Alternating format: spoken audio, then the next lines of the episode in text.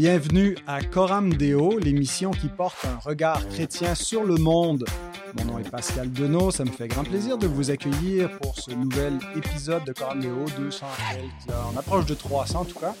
Euh, et cette semaine, je suis le seul animateur. Euh, mon co-animateur euh, m'a largué. il n'était pas disponible, mais je suis très heureux pour cet épisode de recevoir que vous connaissez bien, le pasteur Fred Bican. Salut Fred, comment vas-tu? Bonjour Pascal, c'est un honneur d'être avec toi pour ce Coram Deo. En tête à tête, alors je vais me permettre de faire ça maintenant quand, euh, où, euh, puisque maintenant on est trop hyper et que ça prend toute une logistique pour arriver à se synchroniser. Bah tiens, pourquoi pas faire des, euh, des entrevues, avoir des invités euh, comme ça en tête à tête. Et le thème euh, bah, tu, nous avais proposé cette question de, à aborder sur le, calvinisme. Alors, euh, qu'est-ce que le calvinisme exactement? Qu'est-ce qu'un calviniste? Ça peut référer à différentes choses, autant euh, un courant historique ou une pensée théologique, et on pourrait même dire un mode ecclésiastique. puisque c'était trendy dans les, dernières, la dernière décennie euh, de revenir, la resurgence calviniste en Amérique du Nord. Je ne sais pas si vous avez vécu ça un petit peu euh, de votre côté de l'Atlantique, la, resurgence calviniste. J'ai l'impression, en tout cas, avec les, dans la blogosphère, euh, qu'il y avait un certain courant calviniste, n'est-ce pas? Oui, absolument. ce qu'on appelle le, néo-calvinisme, qui s'exprime en francophonie à travers des mouvements comme Évangile 21, Nine Marks, etc., et d'autres, qui, qui connaît un certain succès en France euh, depuis 10-15 euh, ans à peu près, euh, probablement à un degré moindre que ce que ça existe, que ce qui existe aux États-Unis, mais malgré tout, c'est une réalité du monde évangélique, mmh. conservateur en tout cas. Mmh. Ben, bon, on, pense qu'il y a probablement une bonne partie de l'auditoire de Coram Deo qui a une bonne idée de ce qu'est le, le calvinisme. Euh, mais disons là qu'il y, a un néophyte euh, qui, te pose la question, c'est quoi ça le, mmh. calvinisme? Comment tu, lui décrirais? Par où tu commencerais pour euh, présenter? Alors, si, moi, quand je, quand je, t'ai suggéré ce, ce sujet-là, ce qui me préoccupait, c'était d'attirer l'attention sur le fait que selon les personnes à qui on parle, et selon l'endroit où on se trouve, le, contexte ecclésial dans lequel on se trouve, calvinisme ne va pas vouloir dire les mêmes choses. Euh, par exemple, en France, euh, il y a une culture euh, sous-jacente qui est, qui est catholique, et euh, c'est elle qui tient lieu de culture religieuse pour euh, les Français euh, éduqués, on va dire. Mmh et dans cette culture catholique, il y a une perception assez superficielle du protestantisme, hein, qui pendant longtemps était considéré comme une, comme une secte, hein, comme une déviance qu'il fallait, qu'il fallait supprimer. Hein. Louis XIV, quand il révoque l'édit de Nantes, il écoute ses conseillers catholiques qui lui disent, à qui il demande, mais est-ce qu'il y a encore des, protestants en France et des huguenots et, les conseillers, ils lui disent, non, non, mais c'est quasiment disparu alors qu'il y avait presque 2 millions de, protestants à l'époque. Et donc il révoque l'édit de Nantes en pensant qu'il n'y aura aucune conséquence. Et si vous voulez, le, comment dire, beaucoup de choses sont passées dans la République française qui venait de la monarchie, euh, probablement une certaine conception du leadership. Hein. Les, étrangers sont toujours étonnés du pouvoir euh, que le régime présidentiel français euh, on est une république et en même temps, à la tête de l'État, on a quelqu'un qui est quasiment un roi, mmh et par les pouvoirs qu'il détient par rapport à d'autres démocraties. Et il y a aussi les, Français, dans leur culture laïque, ils ont récupéré la, vision des catholiques euh, de, la, de, la foi chrétienne. Et pour eux, il y a le catholicisme ou euh, les, éléments de vocabulaire du catholicisme qui s'appliquent à tout le christianisme. Et, dès qu'on sort de, de ces éléments-là, on est un petit peu perdu. Enfin, le français moyen est vite perdu sachant que maintenant il y a une proportion de plus en plus grande de gens qui sont euh, athées, qui ont absolument aucune culture, même pas catholique. Mais malgré tout, on voit dans nos médias des fois des, éléments qui viennent du catholicisme pour désigner de façon impropre euh, des éléments qui, devraient décrire le protestantisme. Par exemple, il y a des gens qui vont parler de, de, révérend ou de père euh, pour parler d'un pasteur, qui vont être surpris que les pasteurs se marient, ou qui vont parler de messe pour parler du culte. Donc mhm. voilà.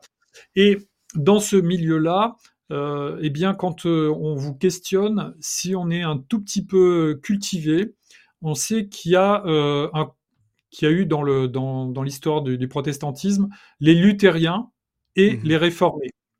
Et donc, on va vous demander, euh, est-ce que vous êtes luthérien ou calviniste? Mais euh, par calvinisme, on va pas du tout entendre toutes les subtilités doctrinales et théologiques qui nous sont familières sur Coram Deo. On va juste vous demander si votre tradition, c'est une tradition de protestantisme plutôt français, euh, qui vient, qui s'est inscrite dans l'histoire du protestantisme français par le biais de la réforme et des réformateurs et de ce qu'on a appelé l'Église réformée, euh, qui, a, parcouru tout le 19e mmh. et le 20e siècle. Et derrière, derrière ça, il y a presque une petite idée critique, parce que les réformés, euh, d'inspiration calviniste, étaient réputés plus austères que les luthériens. Euh, Luther aimait boire un coup, aimait, hein, il y a des propos de table, etc. Alors que les réformés, ils sont habillés en noir, ils sont tristounés, ils regardent, euh, ils regardent leurs chaussures euh, et ils, ils, ont, ils sont tellement attachés à l'humilité qu'ils ont peur d'être orgueilleux. Et la vision que les Français moyens pouvaient avoir hein, de, des réformés, donc des calvinistes, c'est des gens un petit peu ennuyeux. Hein. Euh, ils sont très rigoureux, euh, voilà, ils sont peut-être irréprochables, mais on n'a pas tellement envie de les avoir comme amis quand on veut faire la fête. Hein. Et à ce titre, vous aviez, par exemple, dans le gouvernement français au début euh, du XXIe siècle, on avait un premier ministre de tradition protestante qui s'appelait Lionel Jospin, parce que euh, dans les, courants, euh, les courants de gauche euh, du, Parti socialiste, il y a énormément d'hommes et de femmes politiques qui étaient issus des milieux protestants. Et alors c'est un protestantisme sociologique. Hein. Lionel Jospin lui-même disait qu'il était protestant sans Dieu ou qu'il ne croyait pas en Dieu. C'est-à-dire que c'est plus une posture humaniste euh, qui, qui, aurait récupéré soi-disant les valeurs humanistes de l'Évangile, mais en, en évinçant euh, les notions doctrinales, théologiques et de l'existence d'un Dieu. Hein. Et, et, Lionel Jospin, c'était un homme qui était même par ses adversaires reconnu comme quelqu'un de rigoureux intellectuellement, de compétent, etc. Mais euh, on sentait, quand les journalistes en parlaient, une forme de dérision parce que c'était le, le, protestant, hein, le gars tristouné, on peut pas faire la fête, on peut pas, euh, mmh voilà, il va, avec lui, c'est l'austérité qui nous attend. Hein, euh, voilà, on va, voilà. Donc, il y a ce premier aspect-là, et c'est intéressant de se dire, selon le milieu où on se trouve, le, le nom, le mot calviniste ne va pas euh, dire exactement la même chose pour les gens euh, qui l'entendent. Ouais. Ouais, vas-y, vas-y. Ben ouais, ben, je, je, je, je suis absolument d'accord avec, avec ce que tu dis parce qu'en fait, c'est certainement pas ces, référents euh, plus historiques et culturels euh, qui, me viennent en tête quand on me demande de définir ce qu'est le calvinisme, parce que bien que, euh, disons, la tradition protestante qui a pu exister depuis l'époque de la Nouvelle-France, ici au Québec, était plus affiliée avec le, calvinisme que des autres courants protestants, que ce soit le, luthéranisme ou l'anglicanisme. les Huguenots, donc, étaient des, euh, des réformés euh, français et plusieurs qui sont venus essayer de s'établir ici depuis, depuis l'époque, le, tout début de la colonie. Euh, mmh. et, ont eu plus ou moins de, succès à différents stades de, leur histoire. mais j'ai l'impression que ce qui existe aujourd'hui dans la famille évangélique au Québec a très peu de continuité historique avec ses, ses racines calvinistes dans, l'histoire. Et moi, j'ai grandi dans euh, une famille évangélique. Je suis né, mes parents fréquentaient déjà une église euh, évangélique. Euh, après ce qu'on appelle la période du réveil ici au Québec, là, qui, disons, avant, le, avant les années 70, il y avait entre 20 et 30 églises franco-protestantes dans la province du Québec. Et au début des années 80, on est autour de, de près de 500, là, c'est, moins que ça. Mais donc, euh, le, boom, là, le, réveil, c'est dans, la décennie des années 70. Euh, et euh, c'est, je dirais qu'il y avait bien peu d'églises qui se seraient apparentées à un courant calviniste au niveau de sa théologie, au niveau de, de, de son approche. moi, donc, j'ai grandi dans une église évangélique anabaptiste sans jamais entendre parler de, Jean Calvin, sans aucune référence au calvinisme. et le premier Jean Calvin que, j'ai connu, c'était pas le Jean Calvin de la Réforme, mais il s'appelait Jean Calvin Kitata Kibanda Mawishi Manunga Mafuko, qui était le pasteur congolais qui m'a baptisé. donc j'ai été baptisé par un Calvin qui n'était pas calviniste, soit dit en passant. Euh, mais c'est au cours de mes études en théologie à la, faculté que euh, j'ai rencontré pour la première fois le Calvin de l'histoire euh, par le biais du, professeur Raymond Perron, qui, donc, dans son cours d'apologétique, nous, nous, présentait finalement une, une sotériologie différente de celle à laquelle j'étais habitué. J'avais donc une conception euh, arminienne par défaut, pas nécessairement un arminianisme euh, conscient, très développé, euh, mais simplement cette idée que tu acceptes Jésus, c'est un choix que tu fais, puis on fait des campagnes d'évangélisation où on explique aux gens ben, le, problème fondamental de l'homme, il est perdu, et puis on leur présente ce que Dieu a fait pour sauver l'homme, puis maintenant on les met devant le choix ultime de l'existence, ils doivent lever la main ou s'avancer pour recevoir euh, Jésus. Et puis, ben, c'est la, décision qu'on prend qui, fait de nous un chrétien. Et donc, on n'a pas tout dit concernant l'arminianisme quand on a expliqué cela, sauf que c'est une conception de, la conversion et, du salut qui, s'approche davantage, de, la, pensée arminienne. Et pour moi, le calvinisme, ça a été vraiment un changement de paradigme au niveau de, la compréhension du salut. Alors, la première chose que je pense quand je pense au calvinisme, je pense, je pense à la tulipe, hein, à l'acrostiche, la, hein, la, dépravation totale, de l'élection inconditionnelle, de l'expiation limitée, de la grâce irrésistible et de la persévérance des saints, qu'on appelle les doctrines de la grâce, euh, les canons de Dordrecht, euh, finalement. Et puis, euh, pour moi, de, initialement, d'adhérer à ça, c'était comme la position minoritaire. C'était une compréhension du salut qui, que je n'avais jamais entendu, qui initialement a, suscité en moi plus de, de, résistance, même une sorte de, méfiance, de répugnance à l'idée que, entre autres de l'élection, que Dieu puisse choisir des gens et donc ne pas choisir d'autres et implicitement euh, décider euh, non seulement qu'il va être sauvé, mais qu'il ne le sera pas. Euh, et puis, c'était une idée qui, qui m'était fort choquante pour l'évangélique que, que j'étais. Mais euh, voilà, donc pour moi, le calvinisme, c'était principalement, et je dirais encore aujourd'hui, quand, je, pense à ce qu'est le calvinisme, euh, c'est pas tant un courant historique, euh, mais vraiment une, position théologique. alors, voilà pour la, petite histoire et, mon cheminement vers le, calvinisme. Mais peut-être tu peux nous, dire un petit peu, je, pense que tu adhères toi aussi à la, la sotériologie calviniste. Est-ce que euh, pour toi, quand tu es devenu chrétien, euh, tu as été calviniste dès le départ ou ça a été au travers d'un processus, d'un cheminement théologique que tu en es arrivé à cette conviction? Euh, j'aimerais bien pouvoir te dire que dès le ventre de ma mère, j'étais calviniste, mais ce n'est pas le cas du tout. Et en effet, j'ai suivi comment dire, un cheminement qui ressemble au tien. Ça me rappelle un article de Paul Wells euh, qui se terminait comme ça euh, sur ce sujet-là en disant on, est tous arminiens et un jour le soleil se lève. La position naturelle de l'être humain, c'est euh, l'arminianisme et je dirais même parce que c'est ce qu'on appelle aujourd'hui l'arminianisme, c'est plutôt les conséquences du ministère de John Wesley. Euh, il y, a des éléments de l'arminianisme qui ont disparu, qui étaient beaucoup plus académiques et plus réfléchis.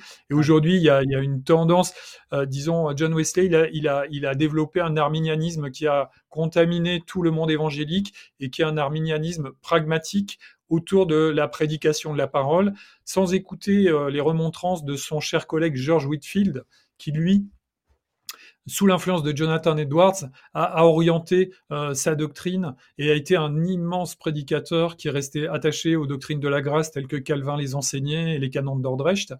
Et donc euh, voilà, c'est quelqu'un qu'on connaît trop peu, hein, George Whitfield, alors qu'il a eu un mmh. ministère largement comparable à celui de John Wesley, mais je crois qu'il a été moins influent en Europe que John Wesley ne l'a été.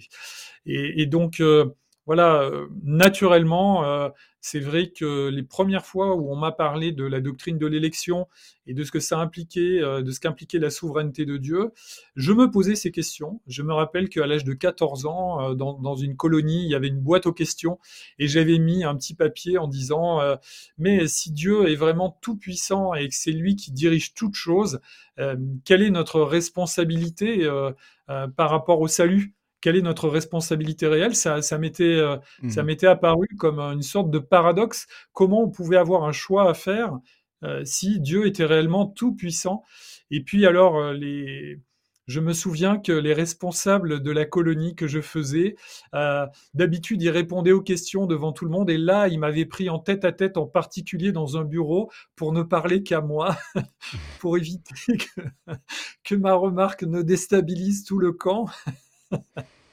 toute la colonie. Et euh, ils m'ont expliqué, euh, euh, bon an, mal an, bon, c'est un cher frère hein, que, je connais, que je respecte, mais de ce point de vue-là, je suis pas du tout d'accord avec ce qu'il m'avait expliqué à l'époque, que Dieu se privait d'une partie de ses pouvoirs pour me laisser la liberté de choix. Voilà. Donc voilà, y a, pour, pour, que le, mon libre arbitre s'exerce, il fallait que Dieu se prive d'une partie de ses pouvoirs. Le problème, c'est que quand je cherche dans la Bible des versets qui parlent de comment Dieu se prive d'une partie de ses pouvoirs, je n'en trouve pas un seul. Euh, donc euh, c'est bien gentil comme explication, mais c'est complètement faux. Euh, il n'y a pas d'appui biblique et le calvinisme, en fait, on, a fini par appeler cette, cette doctrine-là du nom de Calvin, mais quand j'ai lu la petite biographie que Théodore de Bèze a écrite, eh bien, euh, à, son époque, calvinisme, c'était une insulte et il se défendait et il voulait pas que, enfin, il désapprouvait les gens mmh qui disaient que, qu'à Genève, on enseignait le calvinisme. Pour lui, euh, c'était pas du calvinisme et Calvin n'aurait pas du tout aimé cette idée-là non plus, qu'on désigne un courant du christianisme par son nom, mais plutôt euh, euh, pour lui, c'était du christianisme authentique. Et il se pensait, j'ai toujours été surpris en lisant l'institution de la religion chrétienne, à quel point Calvin connaissait très très bien tous les penseurs du christianisme qui l'avaient précédé et euh, il pouvait les citer de tête à une époque où on n'avait pas euh, des outils numériques pour retrouver des citations en, deux clics de clavier. Hein. Ça veut dire qu'il les avait lus et il les avait mémorisés, il les connaissait et il il citait euh, évidemment tous les grands écrivains, tous les grands auteurs du Moyen Âge, de la Renaissance et de l'Antiquité, euh, en les connaissant remarquablement bien. Et c'est là que on prend conscience, nous qui sommes évangéliques, qu'il y a un courant historique fidèle. Alors, euh, bien sûr, chaque génération a, ses erreurs et ses limites, hein, et nous avons les nôtres, mais euh, il y a une, filiation de personnes qui sont vraiment attachées à l'authenticité du texte, aux doctrines fondamentales de, de, la doctrine de Dieu, et en même temps à une conception du salut où c'est Dieu qui est le maître d'œuvre à 100%, et où l'homme dépend de la grâce de Dieu. Et quand on réfléchit vraiment à ce que ça veut dire, eh bien, les, cinq doctrines de la grâce qui sont décrites par la tulipe euh, deviennent une évidence.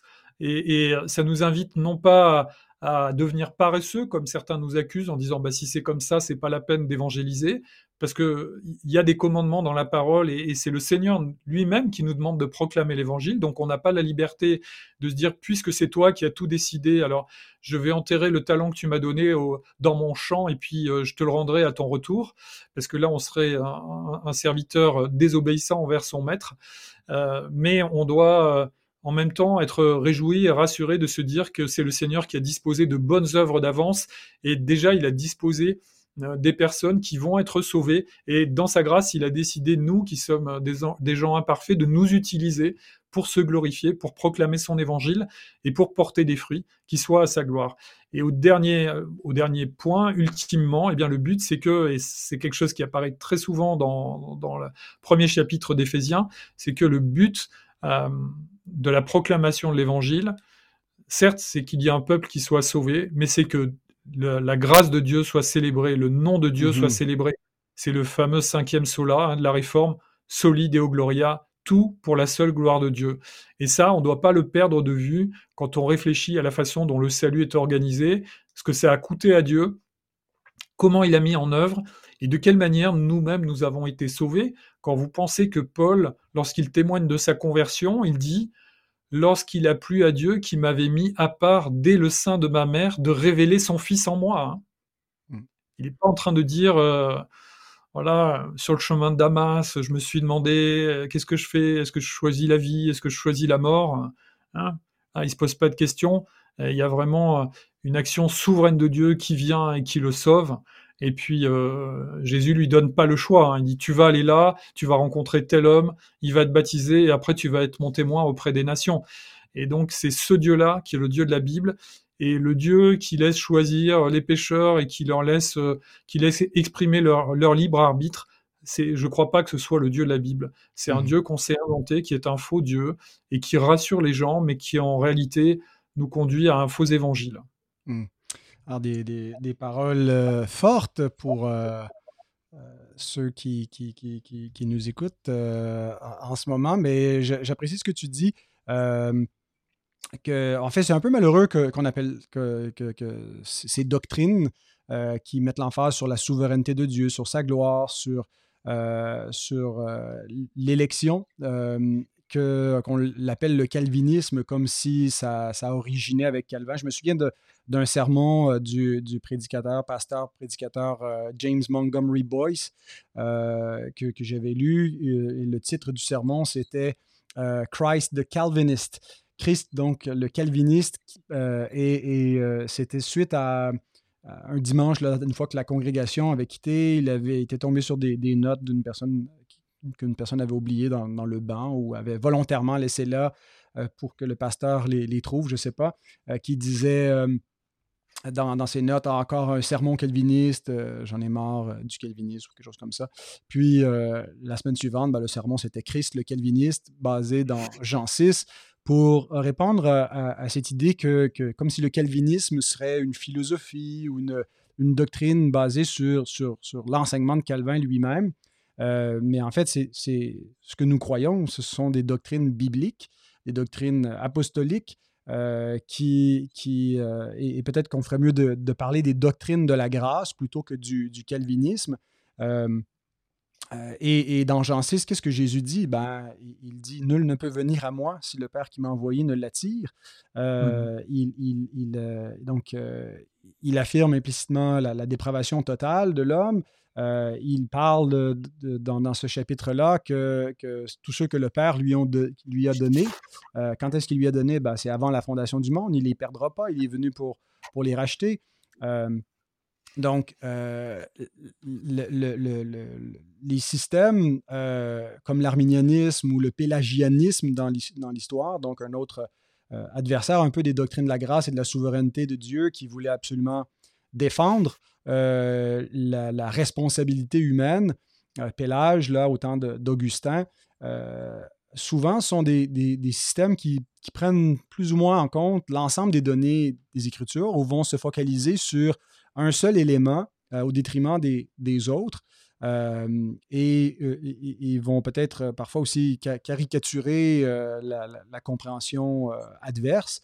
Euh, mais ce qui, moi, m'a convaincu dans l'approche dite calviniste, c'est euh, qu'on réunit, qu'on affirme en même temps l'ensemble des données bibliques, qu'on tire quelques déductions, euh, certaines doctrines qui sont peut-être pas aussi explicitement affirmées que d'autres, mais où on veut maintenir à la fois tout ce que l'Écriture affirme, euh, sur euh, à la fois la, responsabilité et la liberté des créatures, mais la totale souveraineté de Dieu, euh, mmh. sur l'équilibre entre sa, grâce et sa justice. Et, donc, on ne peut pas juste dresser comme une, un, absolu le libre arbitre. Euh, et enfin, le, libre arbitre, il n'est plus tout à fait libre après la chute. Hein. Qu'est-ce qui reste de la liberté de l'homme euh, une fois que le péché est entré dans le monde? La Bible ne nous présente pas l'être humain comme un, agent totalement libre. Elle le présente comme étant responsable de tous ses choix tout en étant euh, totalement esclave euh, d'une volonté asservie euh, au péché. Jésus lui-même dit que, l'homme est, esclave de ce qui a triomphé de lui, du péché qui a triomphé de lui, et que mm. si le, Fils ne l'affranchit pas, ben, il demeure un esclave et il n'est pas un, fils dans la, maison de Dieu. Euh, Alors, l'idée du libre arbitre est peut-être davantage une conception philosophique qu'une doctrine biblique. Et, ce qu'on dit, c'est pas que, que, l'homme n'a aucune responsabilité, qu'il est juste une marionnette. C'est qu'il ne peut pas, euh, à moins qu'il y ait une intervention de la grâce de Dieu, ben, choisir celui qui, qui, est son ennemi. Il est étranger de Dieu, il est mort dans son péché, il est ennemi de Dieu par sa pensée. Alors, il faut nécessairement que la grâce de la régénération puisse précéder l'exercice de, de, de, de, sa volonté euh, et de sa mmh foi envers Christ. Euh, et donc, la foi est, une grâce, une grâce euh, que l'Esprit suscite dans les cœurs. il est écrit dans, dans, Philippiens, il me semble que c'est Philippiens 29, et vous avez été fait don par rapport à Christ, non seulement de souffrir, de, croire en lui, mais encore de souffrir pour lui. Mais mmh Paul passe rapidement sur ce point-là qui, qui, qui, est majeur. Il vous a été fait don de croire en lui. C'est un don de croire en lui. Euh, vous êtes sauvé par la grâce au moyen de la foi. cela ne vient pas de vous, c'est le don de Dieu. Euh, la grâce et la foi, le moyen d'obtenir cette grâce est le don de Dieu. Ça ne vient pas de vous. C'est pas vous qui avez généré par vos cœurs impénitents, inconvertis, incirconcis. Hein, comme disait Roger Nicole, ce n'est pas euh, que la repentance et la foi ne sont pas des fleurs qui poussent sur le fumier de la dépravation humaine. ce, sont, des grâces qui mm-hmm. doivent être accordées souverainement euh, par Dieu. Et donc, vas-y Fred. Et, d'ailleurs, euh, même les gens qui sont pas calvinistes et qui rejettent euh, probablement à tort, probablement parce qu'ils ont mal compris, mais qui sont chrétiens et qui ont à cœur d'évangéliser, eh bien souvent ils prêchent comme, ils, pardon, ils prient comme des calvinistes parce que mm-hmm. quand dans la réunion de prière tu dis Seigneur touche son cœur, mais qu'est-ce que ça veut dire Seigneur touche son cœur? Si, si la puissance de Dieu elle touche le cœur de quelqu'un, bah, elle va tout défoncer, elle va défoncer la porte et Christ va se retrouver au centre de cette vie, euh, que la personne le veuille ou non. Et, Seigneur touche son cœur, ça veut bien dire que même les gens qui sont pas calvinistes espèrent dans la toute puissance de Dieu pour attirer à lui des perdus. Donc, euh, euh, il y a une forme peut-être d'incohérence logique à prier ça si on n'est pas calviniste. Il faudrait dire, Seigneur, voilà en fait, on pourrait pas prier pour la conversion des gens puisque ce serait influencer un libre arbitre mmh. et, ce serait une manière de, faire le contraire de ce que Dieu aurait disposé naturellement en laissant chacun libre de, choisir ou de refuser. Et puis, j'avais eu l'occasion de le dire aussi, euh, ça met, enfin, moi, le, la, perspective de, penser comme ça la souveraineté de Dieu dans le salut des, des perdus, ça me soulage d'un poids terrible. Bien sûr, on, doit avoir à cœur euh, un cœur bouillant pour l'évangile à proclamer autour de nous et on doit prier. Et tant qu'il y a la vie, il y a de l'espoir et c'est pas à nous de, faire le tri hein, parmi les élus parce que nous ne connaissons pas qui sont les élus. Et donc, on doit euh, prier pour le salut de tous ceux qui nous entourent, mais euh, leur salut ou leur, ou leur réprobation ne dépend pas de ma performance de missionnaire, mmh heureusement. Euh, parce que sinon, euh, on pourrait plus dormir. Vous vous rendez compte tous les, gens qui sont autour de vous, s'ils vont en enfer, c'est de votre faute. Si vous n'êtes pas calviniste, euh, leur salut dépend de votre performance. Alors au boulot, et, vous vous rendez compte, ça devient écrasant, c'est terrible de se dire, alors il y a des gens qui vont se retrouver en enfer parce que mon argumentaire n'a pas été suffisamment bon, et si c'est pas la grâce de Dieu qui touche le cœur souveraine, eh bien ça veut dire que c'est euh, les, événements, la conjoncture qui va décider d'une chose ou de l'autre. Et dans ce cas, eh bien, ça dépend de nos performances qui sont souvent médiocres et, pas du tout à la hauteur de, la mission. Ouais. Ben, là, on a beaucoup vanté les, mérites du, calvinisme. On est convaincu. Euh, on prêche peut-être aussi en partie à la chorale, puisque j'imagine qu'une bonne et significative partie, c'est un, un, anglicisme, c'est une partie significative de, de notre auditoire est, probablement déjà gagnée, mais il serait peut-être aussi important pour euh, quand même être, euh, être euh, juste de, de, parler de certains dangers mm. reliés au calvinisme, de certains angles morts, de certaines tendances. alors peut-être, je ne sais pas, qu'est-ce que tu que aurais à ajouter à ce propos? Alors, moi, je, il me semble qu'en effet, il y a des, il y a des angles morts euh, qui sont culturels hein, ou qui sont euh, des, une, posture qui peut être, euh, par exemple, excessive. il y a des personnes qui, en s'emparant du calvinisme, ont compris la souveraineté de Dieu et ont oublié la grâce. Ou mmh. des personnes qui en, s'emparant du calvinisme, ont compris la souveraineté de Dieu et ont oublié l'injonction missionnaire. Et, de ce point de vue-là, donc il y a ce qu'on va appeler des hyper-calvinistes, mais je trouve que c'est impropre de les appeler comme ça, parce que alors Calvin aurait réellement eu horreur, lui qui a consacré sa vie à proclamer l'évangile, euh, pour appeler les perdus à la repentance, il aurait eu horreur de, qu'on donne son nom à un courant comme celui-là, mais j'ai déjà rencontré des frères et des sœurs qui, en, ayant compris la doctrine de l'élection, se sont dit, euh, c'est inutile d'être missionnaire et de perdre son temps à proclamer l'évangile, parce que tous ceux qui doivent être sauvés vont être sauvés. Et alors, pourquoi c'est malhonnête? Bah, Comme je l'ai dit tout à l'heure, le Seigneur nous demande de proclamer l'évangile salué, agréable, et il a prévu de nous associer à cette proclamation. Euh, vous savez, c'est des versets du genre euh, Le Dieu de paix écrasera bientôt Satan sous vos pieds. Qu'est-ce que ça veut dire? Euh, Celui qui a écrasé la tête de Satan à la croix, le proto-évangile, celui qui l'accomplit, c'est Jésus-Christ en mourant sur la croix. Il a dépouillé toutes les autorités angéliques humaines. Il a triomphé d'elles par sa mort victorieuse et sa résurrection. Et après, dans son Église qui est formée de gens modestes comme nous, simples, humbles, euh, sur toute la terre, dans tous les peuples, il a prévu que euh, l'ennemi soit écrasé progressivement avec l'histoire de l'Église. Et là, tu as vu, euh, Pascal, que j'ai un propos qui est amillénariste. et, voilà, le Seigneur a prévu de se glorifier par son par ses enfants qui lui obéissent dans l'histoire de l'Église. Et c'est pas à nous de dire ah ben Seigneur, puisque tu es souverain, euh, tu sais qui va être sauvé, et donc moi je vais rester mmh. dans ma chaise longue en attendant ton retour. Ça, ce serait une excuse pour être paresseux qui ne trouve mmh aucun appui biblique. Donc cet hyper calvinisme qui voudrait désamorcer les tentatives missionnaires de dire faut pas perdre d'argent pour envoyer des gens en mission, etc eh bien, ça n'a aucun appui biblique et euh, on n'a pas le droit d'associer le, nom de Calvin à, cette démarche qui euh, aurait certainement euh, fait attrister profondément Jean Calvin. c'est une tendance qui n'est qui, pas seulement actuelle. Hein. On est en train de lire, nous, en famille, le, récit biographique de William Carey.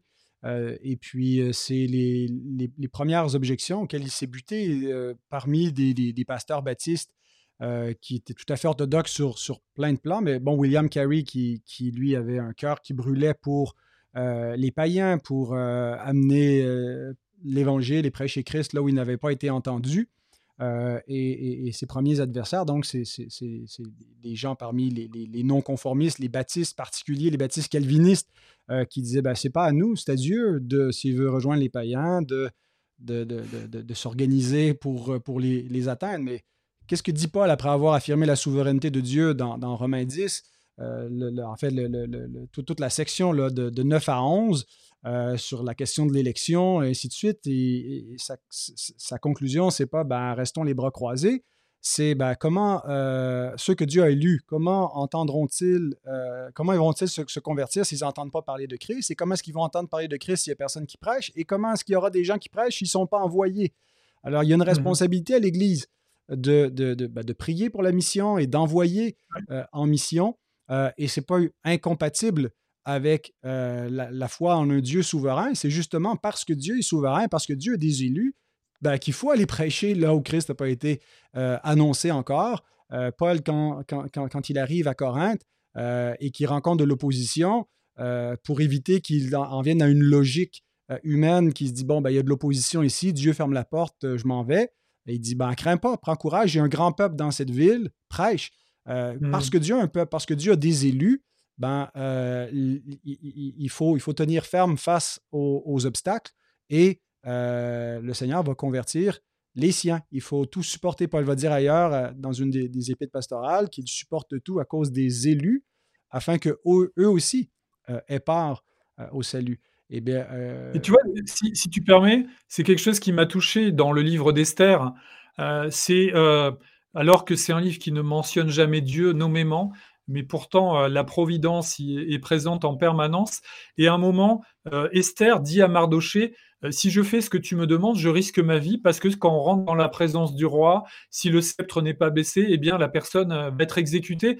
Et Mardoché lui dit qui sait si ce n'est pas pour cette occasion-là que tu es parvenu à ce poste, et si tu ne remplis pas cette mission, le salut viendra pour les Juifs de quelqu'un d'autre, mais toi, euh, tu auras cette responsabilité-là d'avoir, euh, de ne pas avoir obéi. Alors, je, mmh le dis avec mes mots, mais c'est vraiment le propos, et j'ai été touché par euh, cette notion-là à la fois de la souveraineté, de la providence de Dieu, c'est-à-dire la responsabilité, la, doctrine réformée, euh, elle n'utilise pas la souveraineté de Dieu pour déresponsabiliser le croyant ni l'homme. Nous sommes responsables de, de valoriser, avec l'aide du Saint-Esprit, nous qui sommes régénérés, le bon dépôt que le Seigneur nous a confié. Nous sommes responsables, nous devrons en rendre compte. On ne peut pas utiliser la doctrine de la souveraineté de Dieu pour être des paresseux. Et on mm. n'a pas le droit de le faire. Et rien dans l'Évangile, ni dans le Nouveau Testament, ni même dans l'Ancien, ne, nous encourage à le faire. Donc il faut vraiment être aveugle sur trop de versets bibliques pour prétendre que la souveraineté de Dieu nous pousserait à ça. Et justement, c'est donner euh, euh, le flanc trop facilement après aux Arminiens qui vont dire bah, vous, mmh. vous êtes contre l'évangélisation, mais c'est un mensonge. George Whitfield a, usé sa santé et sa vie pour proclamer l'évangile alors qu'il était un fervent calviniste. Oui, ouais, puis euh, ben, il y avait dans, pour le 500e de Calvin beaucoup de choses qui sont écrites, mais entre autres un, livre sur la, mission par le professeur Michael Hickens, euh, où il montre que Genève, ben, loin d'être euh, une espèce de tour d'ivoire euh, qui, qui, qui, est repliée sur elle-même, était vraiment un centre d'envoi missionnaire qui avait une vue sur, sur le monde, sur les colonies, entre autres, vers le Nouveau Monde pour aller évangéliser. Alors, des fois, c'est ça, on fait un peu une caricature, mais il y a juste à, à regarder des, des, grands noms calvinistes de l'histoire. Euh, on t'a parlé de, Whitfield, mais qu'on pense à Spurgeon, qu'on pense à des, personnes contemporaines, euh, mm. John Piper ou, John MacArthur, pour se rendre compte que euh, ces, ces, hommes-là qui adhèrent à cette même doctrine où Dieu est souverain sur le salut des âmes, ah ben, ils, ils, font tout ce qu'ils peuvent pour rejoindre les perdus. Ils ont fait à leur époque euh, tout ce qui était à leur, leur, pouvoir, tout ce qui était à leur, à leur portée pour essayer mmh. d'annoncer de, de, le, message. Euh, peut-être un autre, un autre angle mort euh, qu'il arrive parfois de, constater, qui, qui, qui, va un peu de pair avec l'idée de, de négliger le mandat missionnaire ou, l'évangélisation locale. c'est quand, quand, quand on, on, comprend et qu'on affirme une souveraineté euh, robuste de Dieu, on, mmh. peut vraiment diminuer grandement euh, toute la notion de responsabilité humaine. Euh, donc, encore là, on attribue ça souvent à une sorte d'hyper-calvinisme, mais comme si finalement la responsabilité, pas seulement dans, dans, ce qui a trait à l'évangélisation, mais comme si on tombe dans un fatalisme un petit peu. Euh, mm. On peut avoir une sorte d'insensibilité euh, pastorale, par exemple, quelqu'un qui, a, pu vivre euh, des abus, un traumatisme, et puis bon, on, croit que, que tout s'inscrit quelque part dans le décret de Dieu, et puis on, traite parfois avec les gens qui, ont vécu ces, expériences traumatisantes, ces, grandes, de grandes épreuves, juste un peu théoriquement. bon, ben, Dieu l'a voulu ainsi, il ne faut pas te plaindre. Euh, et puis, ben, on oublie que, oui, Dieu est souverain, mais il ne nous appelle pas à vivre notre réalité euh, seulement en, en, embrassant théoriquement la, souveraineté de Dieu, mais en, embrassant aussi notre réalité de créature finie qui ne vit pas dans un, fatalisme, qui vit dans une, euh, une réalité où il y a, il y a, il y a des, des, tragédies qui arrivent, où il y a des choses qui s'opposent à la volonté morale de Dieu, qui s'inscrivent mystérieusement dans sa volonté décrétive. Mais tu vois, il y a, une requête de prière qu'on fait depuis des années. mon, partenaire de prière et moi, on prie pour euh, cette, jeune, cette jeune africaine, euh, Léa Charibou, qui s'est fait enlever par Boko Haram. ça, fait, ça, fait, ça, fait, ça, fait, des années maintenant qu'elle est, qu'elle est esclave.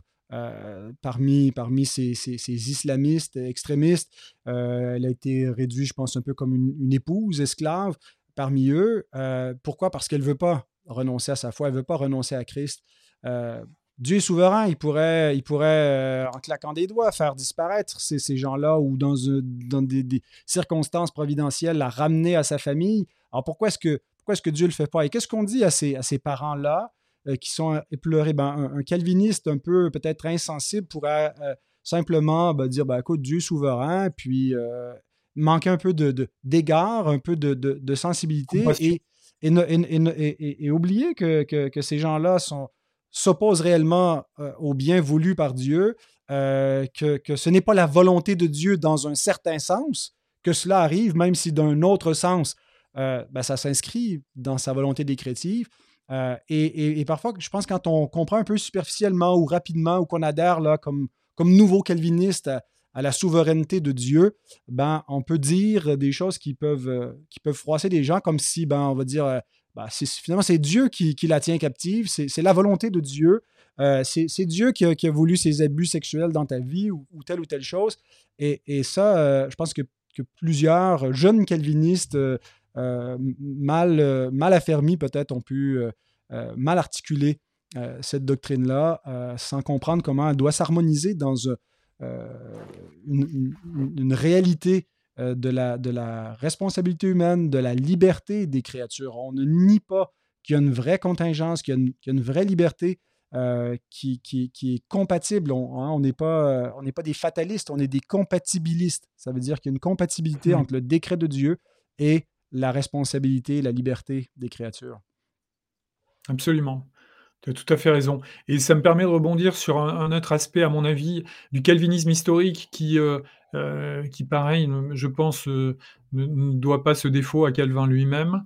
moi, j'ai eu l'occasion de discuter de temps en temps avec un, frère d'origine écossaise qui a, vécu en Écosse et qui a vécu un calvinisme très dur où euh, pour lui, euh, dans, son souvenir, euh, il n'y a pas de paix, il n'y a pas de joie, il n'y a pas de grâce. C'est juste Dieu, il est là, et si tu lèves la tête, si tu bouges la tête du mauvais côté du rang, tu vas t'en prendre, tu vas te prendre des trucs durs dans la vie, etc. Et pendant longtemps, son éducation, tu vois, comme quoi hein, le, mot calviniste, dans un contexte, peut dire une chose et dans une autre peut évoquer des choses désagréables et mauvaises pour lui, calvinisme, c'était synonyme de, Dieu, il est là et il va te mettre des coups de bâton sur la tête à chaque fois que tu aurais l'occasion de te réjouir.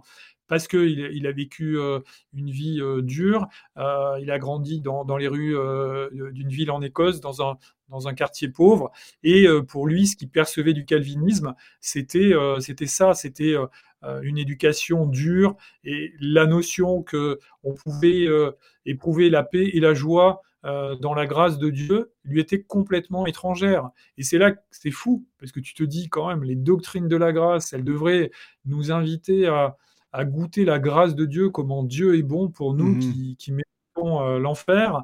Et on, en vient à des systèmes religieux où parfois, au nom du Dieu souverain, on oublie, nous, d'exprimer sa grâce.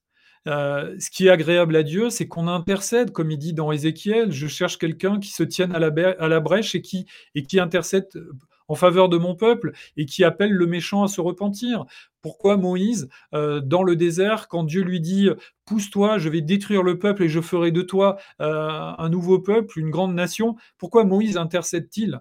Euh, mmh au lieu de dire bon bah écoute si c'est ton décret vas-y euh, euh, pulvérise tous ces gens qui me cassent les pieds depuis des années dans le désert et puis moi j'aurai un fardeau en moins non Moïse il l'intercède et il supplie Dieu de ne pas le faire.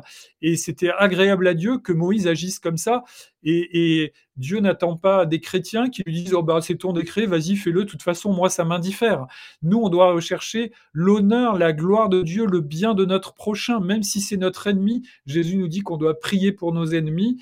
Donc, on n'est pas là en train de se dire ah bah, nos ennemis, de toute façon, Dieu a prévu de les foudroyer en enfer, donc euh, je ne vais pas perdre du temps à prier pour eux. On devrait être pétri, bouleversé par la grâce et, rempli d'amour pour les déchus. Et, et encore une fois, tant qu'il y a la vie, il y a de l'espoir. On ne doit pas être dans une posture où c'est nous qui serions les administrateurs des décrets divins, parce qu'à ce moment-là, on, fait un péché très grave, on se met à la place de Dieu et on dit non, ça, ça vaut pas que je prie. Parce que euh, c'est dans le décret divin. Alors, premièrement, on n'en sait rien du tout. Hein, jusqu'au dernier moment, euh, mm. qui aurait parié un copain sur euh, Paul qui se rend à Damas pour persécuter les chrétiens, ou sur le brigand qui, à côté de Jésus, est en train de mourir sur la croix en disant ce gars-là, il va être au paradis aujourd'hui même. Hein. Personne n'aurait dit ça. Donc Dieu, il se glorifie comme il veut, et il a, c'est pas nous qui administrons ces décrets. Et en même temps, euh, faisons attention sous prétexte de de glorifier Dieu, de ne pas oublier le deuxième commandement que Jésus donne. Oui, tu aimeras le Seigneur ton Dieu de tout ton cœur, de toute ton âme et de toute ta pensée, et ton prochain comme toi-même. C'est le mmh. deuxième commandement qui lui est semblable.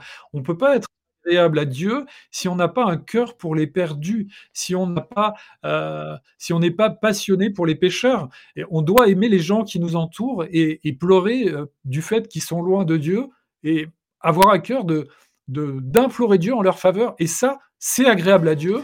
Et le, le, calvinisme nous encourage à le faire de tout notre cœur, de toutes nos forces.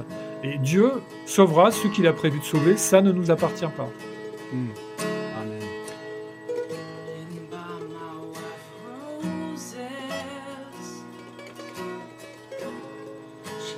care a thing for them. Instead, she likes tulips, they're approved by John Calvin. She doesn't read that Beth Moore book I bought her. She'd rather read St. Augustine. If she wasn't a Baptist preacher's daughter, I think she'd be Presbyterian.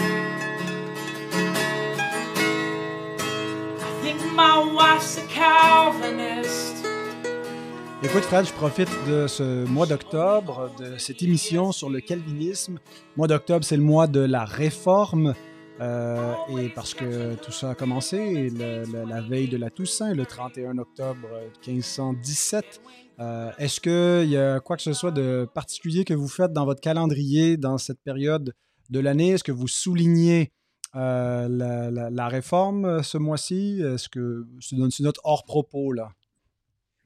Écoute, je ne peux pas t'indiquer un événement précis. C'est vrai que avec mes collègues de la pastorale de, la ville où je suis, on avait l'habitude de faire une espèce de, de, réunion en commun où on invitait les gens à, se souvenir de, ce moment-là. Mais je dois dire, peut-être à ma honte, que on a un programme tellement chargé dans l'Église que je cours d'un dimanche à l'autre et qu'il y a tellement de rendez-vous que pour moi, c'est pas un rendez-vous que j'ai pris l'habitude d'honorer, en tout cas pas par une date commémorative particulière. Mais je sais que toi, en revanche, tu as saisi l'occasion à la fois de célébrer la réforme et la bière, je crois. Euh, je me rappelle d'un débat, d'un débat où vous étiez, euh, c'est ça, vous, vous étiez déguisé en, réformateur dans ton église? Oui, bah pour le 500e, il fallait quand même faire quelque chose euh, en grand. Ah c'est vrai, on avait, on avait le, le, pasteur Perron qui incarnait Martin Luther. Euh, je pense que Jacques Pelletier faisait Jean Calvin, et puis moi, je sais plus si j'étais là comme euh, Ulrich Zwingli ou euh, Bussard, je sais plus lequel. mais bon, on avait mis notre, notre, notre toge un petit peu d'humaniste de, réformateur avec notre petit chapeau et puis nos bocs de bière pour avoir une discussion un peu comme un coram deo, mais devant public et différents thèmes de, de théologie. Euh, on ne fait pas quelque chose avec un aussi grand déploiement là, pour euh, chaque anniversaire de la réforme, mais j'avais essayé euh, depuis, depuis qu'on a, on a pris un peu le, tournant confessionnel réformé de instituer un peu une, culture là, autour de, cette date de l'année, mais aussi pour être un peu à contre-culture, pour, pour contrer l'influence de l'Halloween, qui, qui est un des, mmh. des moments de l'année les plus célébrés. Je ne sais pas si c'est partout euh, en Occident, mais en Amérique du Nord, euh, il semble qu'après Noël, c'est la, fête où les gens dépensent le plus d'argent pour leur déguisement, pour euh, les, décorations et tous les bonbons et tout cela. Une fête, une fête plutôt macabre, une fête qui, qui, célèbre une sorte de, mort et de, noirceur. et je trouve malheureux que, que les chrétiens euh, ben, ils sont un peu, sont un peu euh, pris de court. Bon, les parents chrétiens euh, veulent, veulent pas dérober cela à leurs enfants parce qu'il y a quelque chose de plaisant d'aller ramasser les, bonbons dans la rue et de, porte en porte, de pouvoir se déguiser pour aller à l'école. Puis ils se disent, bon, ben, si on fait que ça, c'est il n'y a, rien de, a rien de mal. Et en même temps, on, a un peu parfois des, des réticences de conscience à s'associer à quelque chose qui a une forme d'apparence de, diabolique. alors, je trouvais que la, fête de la réforme, on avait quelque chose qui, qui, qui, était malheureusement pas si enraciné dans la culture évangélique, mais ça mmh. tombe la même date, c'est le 31 octobre. c'est une fête qui, célèbre l'Évangile, qui célèbre la, redécouverte de la, centralité de la parole, de la gratuité du salut de Dieu. Euh, on peut même se déguiser si on veut en réformateur, boire de la bière ou manger des bonbons. Alors j'essaie que nous, on organise un petit quelque chose euh, pour, pour notre Église, euh, pour que les familles puissent, puissent se réunir. Bon, s'il y en a qui vont, qui vont quand même courir l'Halloween, ce n'est pas un cas de discipline, mais ouais, on essaie de, de, toujours faire un petit quelque chose. Puis le dimanche, qui est le plus près de, de la réforme, soit avant, soit après, euh, ben, de, souligner dans la prédication avec un thème euh, qui, qui, est cher euh, au sola de la réforme. Alors, ben voilà pour en guise de hors propos, mon, mon cher Fred.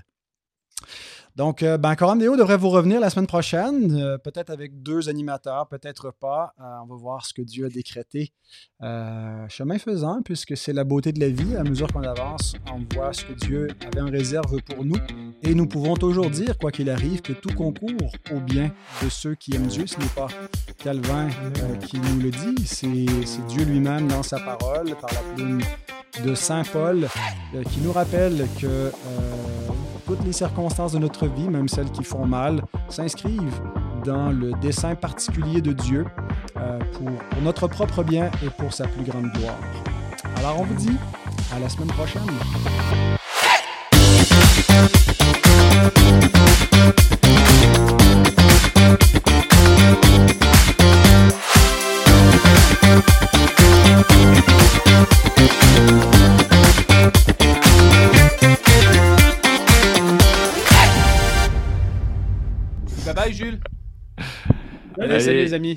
Ciao les gars. Tu fais quoi Tu t'en vas Tu t'en vas, Guillaume? Non. La bise. Guillaume, tu as.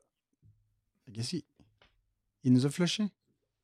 ah non, attends, je vais y écrire. Hein. Je pensais qu'il faisait l'autre. Tu faisais pas l'autre. You. C'est pas grave qu'il nous saute sur la tête. non, je peux pas. Qu'est-ce qu'on fait? On laisse tomber? Tu veux l'enregistrer la semaine prochaine? Ce coup-là, moi aussi. Ben, ça, te dit qu'on la fasse à deux? Ah, on peut, ouais. Euh, moi, ça me dérange pas. Avec plaisir même. Mais sinon, on a une heure pour euh, faire ce que tu veux. Ah, je lui demande. Ça y fait rien. J'aimerais bien ça qu'il me dise que ça y fait de quoi. Comment dire. Comment dire ma façon de penser? Non, aucun problème. Bon, parfait. On va envoyer un bisou, il a gagné un bisou. Un bisou ici. Voilà. OK. Bon, ben écoute, ça va être en tête à tête.